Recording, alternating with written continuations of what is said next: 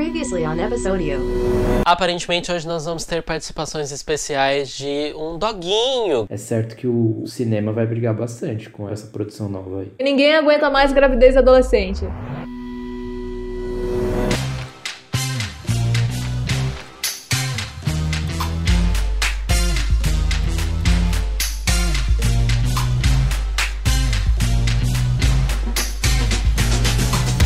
Olá, internet! Eu sou Simeão Castro. Eu sou Clara Helstab. E eu sou Leandro Nunes. E o episódio de hoje homenageia o Dia da Cultura Nerd, ou o Dia da Toalha, mas não tem nada a ver com o coronavírus, não.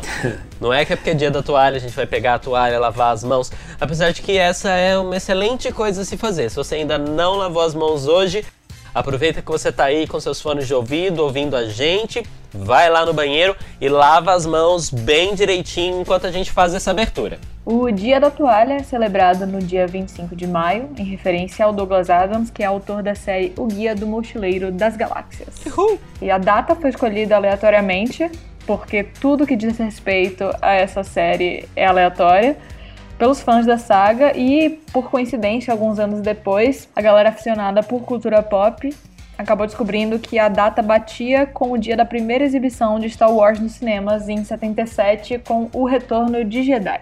E os dois fatores foram suficientes para que todo mundo oficializasse a data como o dia do orgulho nerd, apesar de alguns nerds não gostarem do termo. A palavra toalha presente no dia da toalha, por sua vez, não tá ali aleatoriamente. Quem conhece a obra do Douglas Adams sabe que o item é a coisa mais importante para um viajante intergaláctico carregar na sua mochila.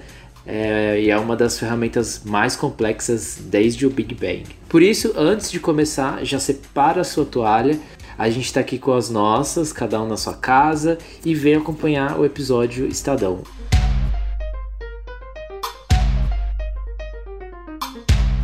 Antes de começar o episódio, eu vou antecipar críticas que o nosso saque episódio poderia receber. Manda. Quando a gente pensou em fazer um episódio nerd, a primeira coisa que veio na mente foi falar daquela Ah, que é a maior tá série rolando. nerd de todos os tempos, Star Trek, que desde Sim. 66 vem ganhando Sim. novas versões na televisão e conquistando uma legião mundo afora. Atualmente você consegue assistir todas as suas temporadas na Netflix. Space, the final frontier. These are the voyages of the Starship Enterprise. Acontece, né, que tem um pequeno problema. Três pequenos problemas. Eu tenho um problema que na verdade são três. Nenhum de nós três assistiu. Fica aqui o meia culpa, a gente não conseguiu assistir nem um pouquinho antes de fazer esse episódio, mas eu acho que é muito importante a gente reconhecer essa série porque ela foi fundamental pra cultura pop e pro hall das séries de TV. Um abraço a todos os trackers, vida longa e próspera e não desistam da gente.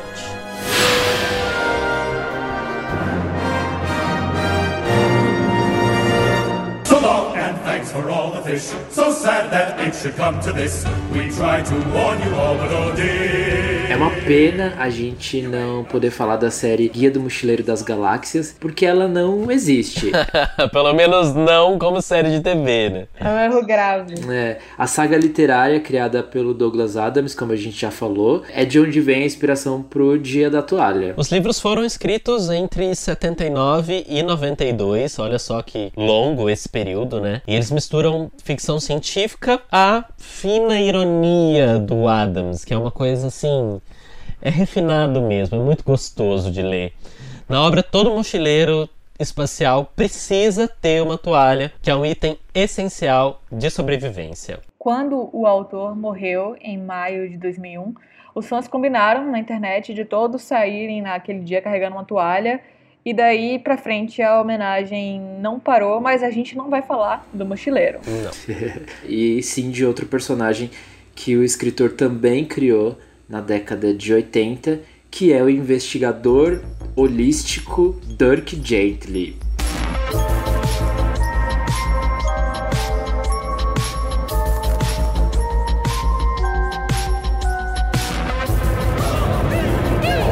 Falar de investigação e dessa palavra holístico parece meio confuso, né? Porque parecem coisas bem opostas, assim. Para investigar, você tem que observar detalhes, pistas, o que não é uma busca nada holística, afinal de contas, que prefere contemplar o conjunto, ver o todo. Em uma cena, o rapaz Todd, que é um dos personagens, ele não é, obviamente, o Dirk Gently, ele chega a questionar, mas como assim um detetive que não procura pistas desvenda os casos? É, mas é aí que reside toda a genialidade, né, do Douglas Sim. Adams, que tá presente em, nas outras obras dele também, que é fazer essa piada de parecer que ele não tá levando a sério uma coisa, Sim. mas embaixo de algumas camadas de, de gozação e até cores meio absurdas, enfim, os personagens são caricatos, etc. Sim. Tem toda uma, uma, uma crítica, uma, uma coisa séria por trás.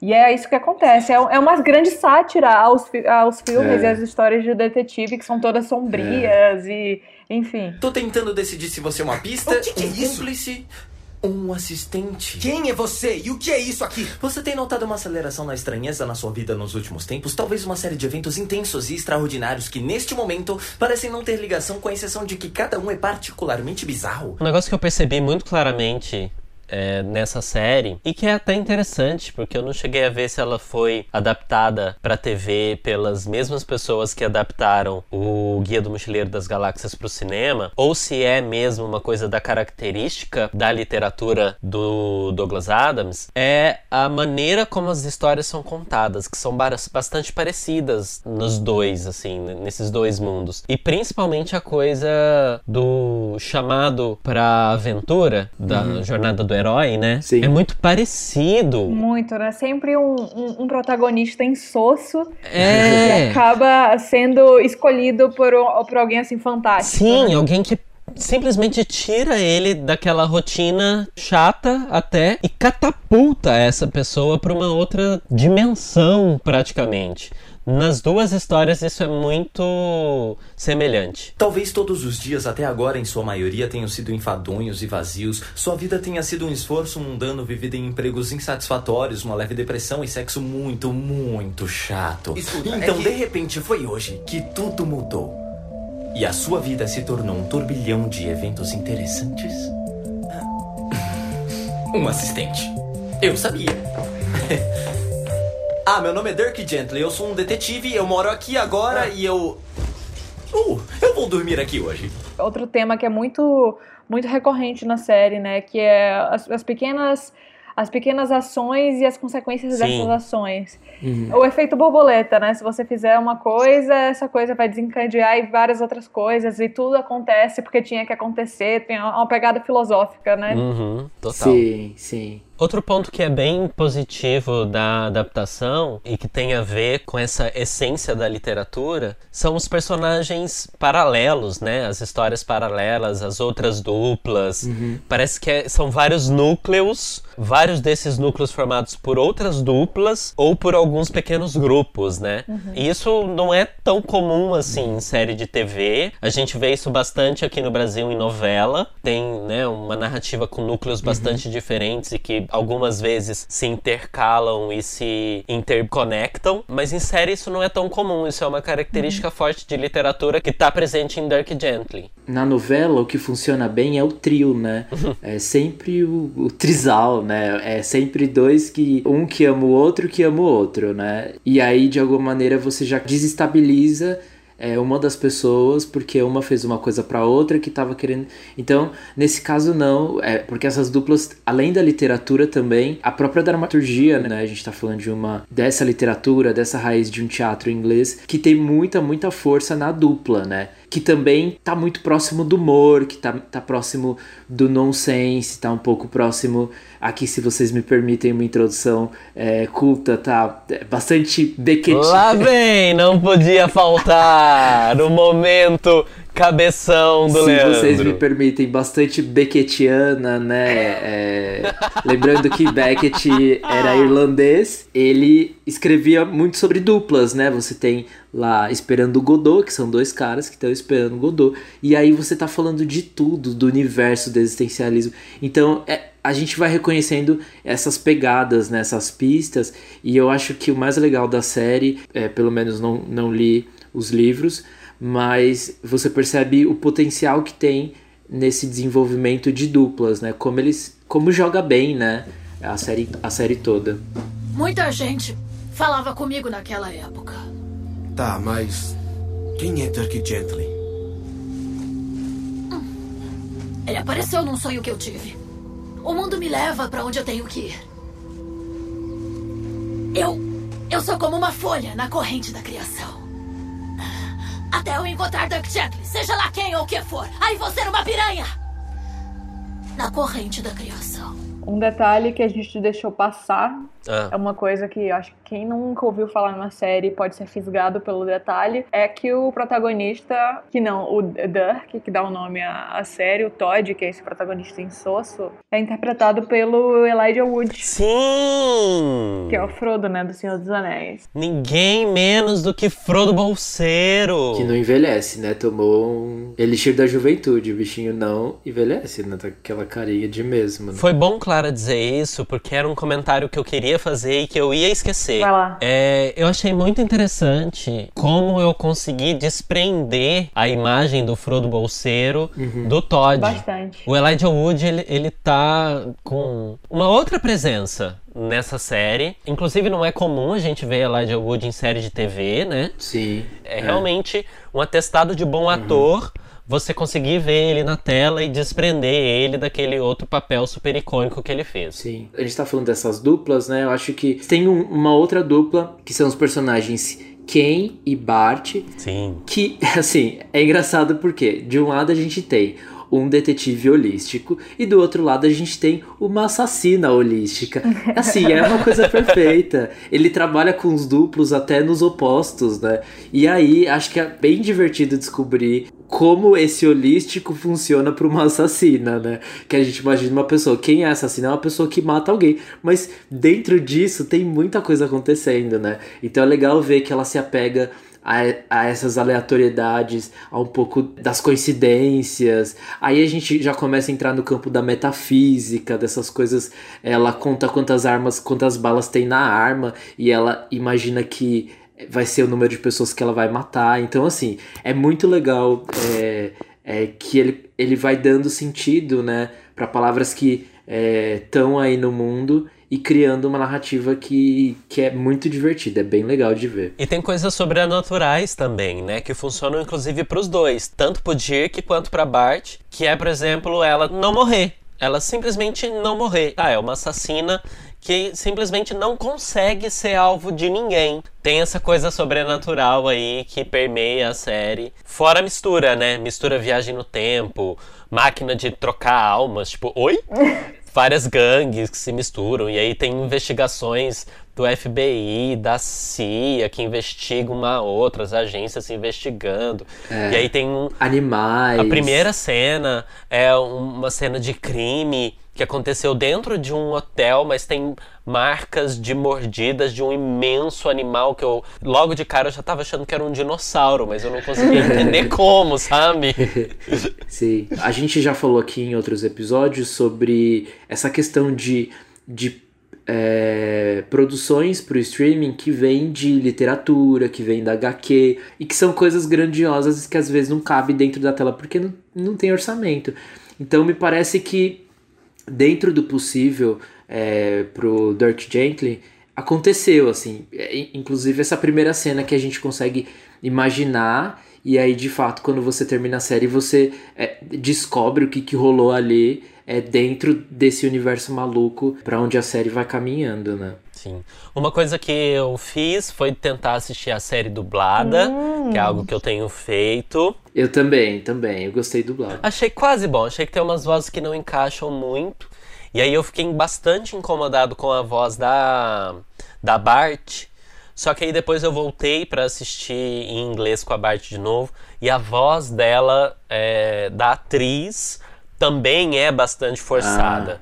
Então acho que, que, ok, dá pra perdoar aí, porque eram dois extremos ali nos dois Então lugares. foi um, um mérito da, É. da dublagem brasileira. É, é, Dá pra perceber que a atriz criou uma voz e que a atriz dubladora em português alcançou o mesmo nível ali. Ela acertou o tom. Tá.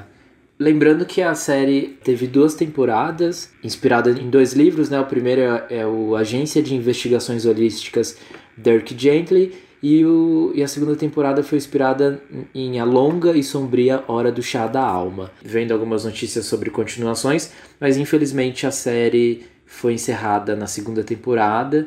É, não renovaram, a BBC América não, não renovou, mas a gente tem aí duas temporadas que vale muito a pena assistir para quem gosta de Douglas Adams, para quem gosta dessas maluquices todas, vale a pena. Ah, acho que uma coisa que a gente não falou, a série tá na Netflix, cada temporada tem oito episódios e elas foram feitas em parceria com a BBC.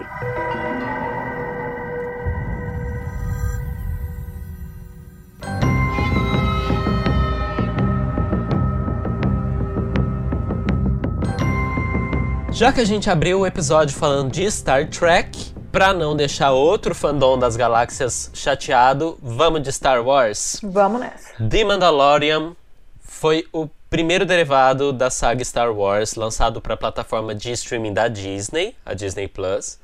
Com a compra da Lucasfilm, a multinacional americana já havia lançado os filmes Star Wars O Despertar da Força, Os Últimos Jedi, Rogue One e Solo. Nessa né, enorme expansão do universo de Star Wars, puxada aí agora pra, pra série, pra série de streaming, no caso, mas que para mim a impressão é de que se resume a uma coisinha só: Baby Yoda. Precisa me amar, precisa me amar. A gente vai quebrar o pau nessa gravação. Eita! Aquele que joga bomba ninja e sai correndo. Bom, a série também é pioneira no que diz respeito ao seu próprio formato dentro da franquia. É a primeira vez que a Lucasfilm faz uma série de Star Wars em live action. Uh, o formato seriado já havia sido lançado com as animações Rebels e Clone Wars. Vamos lá, a história né, do, do O Mandaloriano em português é protagonizada por Pedro Pascal, que a gente já viu em Game of Thrones, muito bem, inclusive. e ela estreou em 12 de novembro de 2019. Tem oito episódios de meia hora e um pouquinho é, na primeira temporada. A segunda temporada já foi confirmada, a estreia está prevista para outubro desse ano. E uma boa notícia: as gravações conseguiram ser finalizadas em março, antes Olha, da interrupção de bom. tudo. O personagem do Pedro Pascal em The Mandalorian é um caçador de recompensa, que é a mesma profissão né, do Han Solo que a gente conhece mais profundamente. Peraí. Disseram 50 anos. Espécies envelhecem de modo diferente. Talvez possa viver muitos séculos. Infelizmente, nunca saberemos. Eu tava imaginando, enquanto eu tava assistindo, eu falei, olha, essa série seria possível de ser gravada durante uma pandemia. Porque, em geral, eh, os atores estão cobertos dos pés à cabeça, com capacetes, máscaras, né? tem uma maquiagem ali. E eles estão lutando, né? Não tem uma coisa assim, um romantismo, não tem saudade, não tem nenhum sentimento Eu tô humano. sentindo um shade básico vindo do Leandro com essa história aí de ai, podia gravar na pandemia. E uma perspectiva, assim, deserta, né? Não tem nem aquela. Não tem uma nuvem de chuva, enfim. Mas agora a Clara me disse isso, tá mais que confirmado, né? Séries possíveis de serem gravadas durante a, pa- a pandemia. Você tem que pensar que tem toda uma produção, um monte de câmera, um monte de operador, iluminador. Não dá É, pra tô fazer. brincando.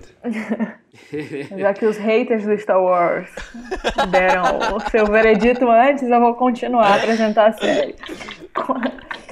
Eu não sou hater de Star Wars, eu até gosto. Eu também não sou, não. Eu tenho muitos elogios. Eu tenho um pouco de preguiça é da expansão de universos, assim, sabe? Assim que o Lucas vendeu a série pra Disney, já tava essa sensação, assim, de Nossa Senhora, vão explorar isso daqui, vão arrancar todo e qualquer última gota de suco.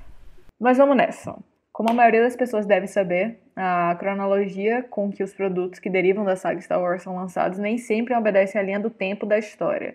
É o caso de The Mandalorian. Ela se passa logo depois do episódio 6, O Retorno de Jedi, que foi lançado em 68, é o último da trilogia original, e antes do primeiro filme da fase Disney, O Despertar da Força, de 2015. E antes de eu passar a palavra para meus colegas, é importante falar que essa raça mandaloriana que é, que é o Pedro Pascal faz parte, já apareceu antes.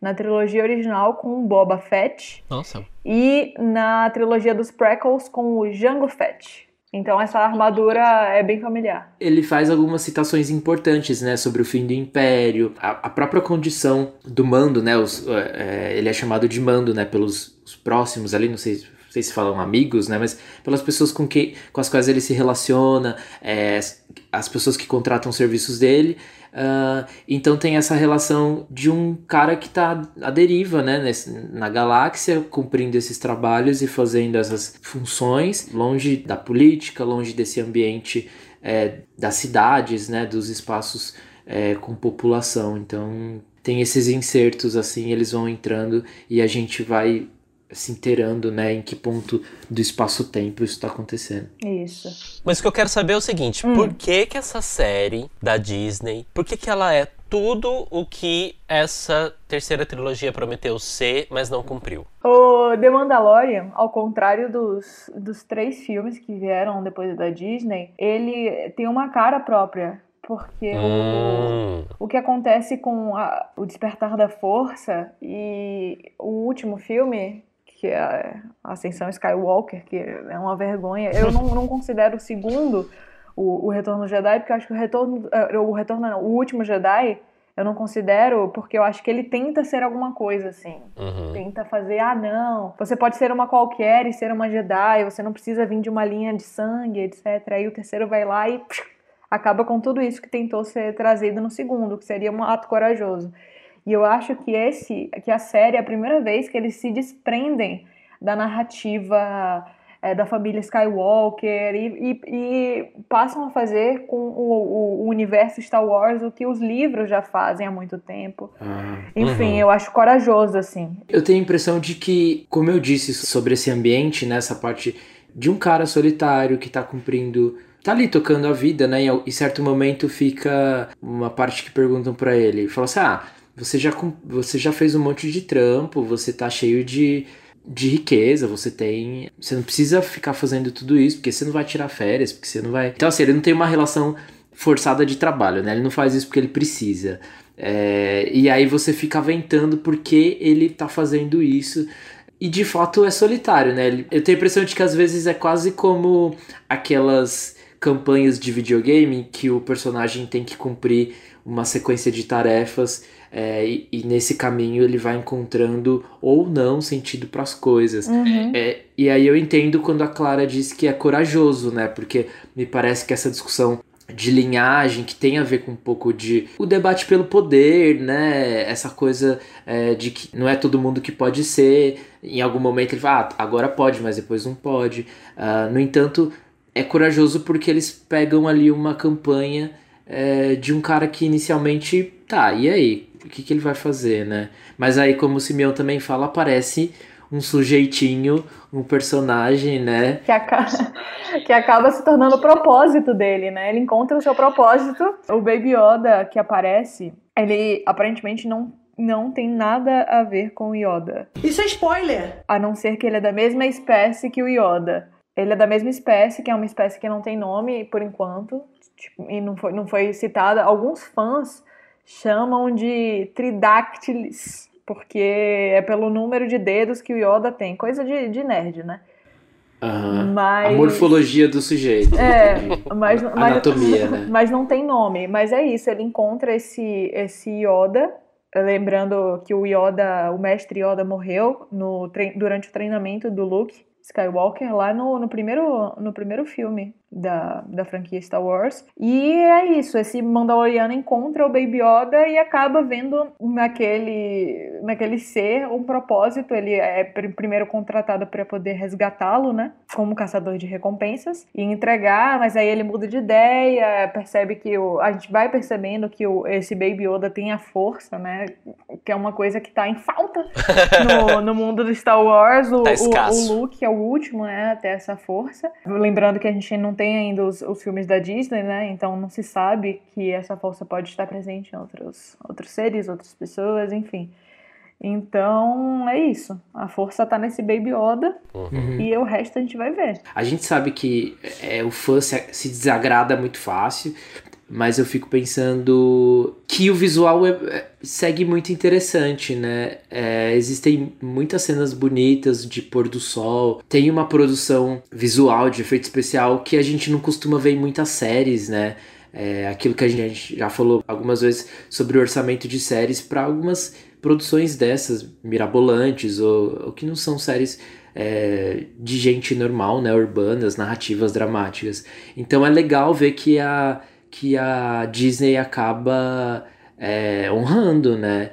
É, pelo menos no uhum. sentido visual aí, é, pro roteiro e para as outras coisas a gente pode discutir, mas acho incrível os detalhes, as naves, as armas, os detalhes da máscara, das armaduras, é, é uma coisa bem dos animais, né? Tem algumas criaturas, então é legal e, e é, descobrindo, assim, acho que a história também dá essa oportunidade, né? Por ela não ser uma ação é, atrás da outra, é, você consegue vislumbrar é, esses mundos e é muito bacana. Uhum. É muito dinheiro envolvido, né? Padrão Disney. Numa uhum. produção bem grandiosa mesmo, né? Com cara de filme uhum. e com nomes reconhecidos, né? O é. Taika Waititi, que dirigiu Thor Ragnarok e Jojo Rabbit, dirigiu o último episódio Inclusive já tem um filme de Star Wars dirigido por ele, confirmado pela Disney. Oscar Winner, viu? Vale lembrar. Olha. Sim, alto padrão, alto padrão.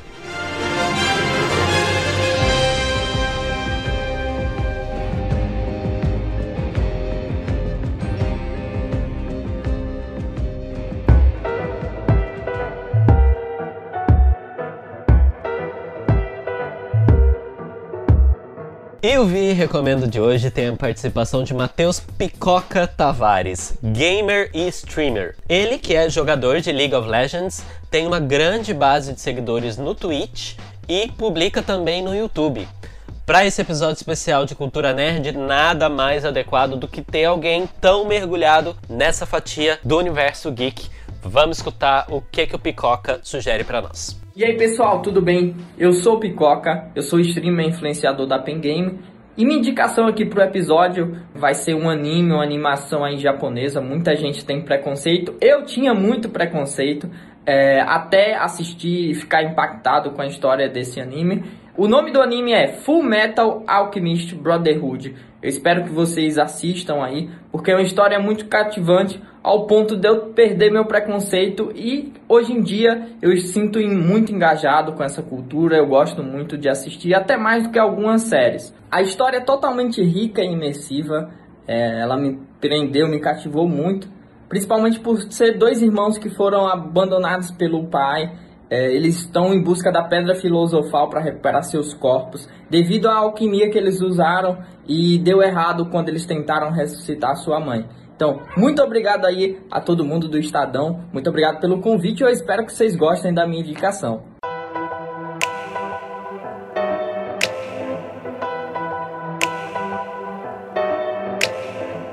Mais leiga do que em Star Trek. Talvez eu seja leiga em séries de animes. Só vi Death Note, mas eu tenho amigos que são loucos por Fullmetal Alchemist, inclusive pelo mangá, né? Sim. Uhum. Mas eu tô devendo, tô devendo essa e tô devendo One Piece, que também é super assistida e eu ainda não tive coragem de começar. Também não assisti, anime não é meu forte. Eu assisti Death Note, e tive o desprazer de ver a adaptação da Netflix para esse anime, transformou ele num filme ruim de doer. Difícil. E tem inclusive dois filmes japoneses, salvo engano, acho que são japoneses, que são muito bons. Mas não é meu forte, anime, é, também não assisti Full Metal Alchemist, mas eu assisti um trailer e parece bastante interessante. A premissa é bem boa. Eu conhecia também do mangá eu vejo algumas coisas assim. É...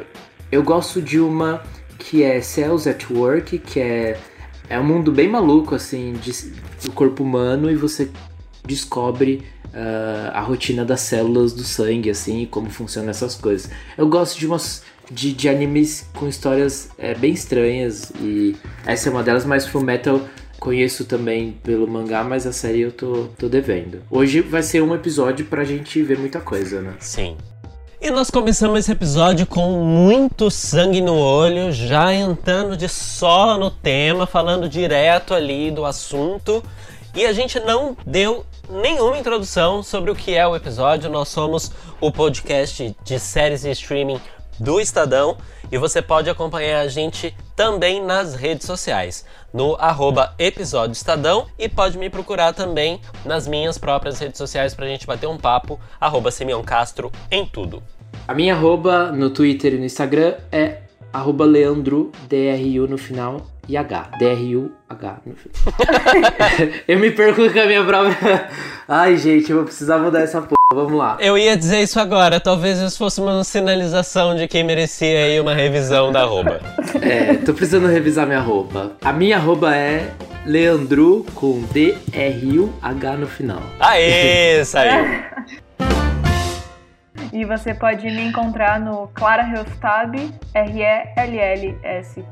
Bom, e tem mais conteúdo sobre séries no portal do Estadão e nas redes sociais. O arroba é Cultura Estadão. Esse foi o episódio de hoje. Ouça os outros se você não ouviu. Assine este podcast agora se você ainda não é inscrito e acompanhe a gente aqui no seu tocador preferido de 15 em 15 dias. Tchauzinho, vamos todo mundo abraçar as nossas toalhas porque hoje é dia da toalha. Tchau! Não entre em pânico. Até mais e obrigado pelos peixes.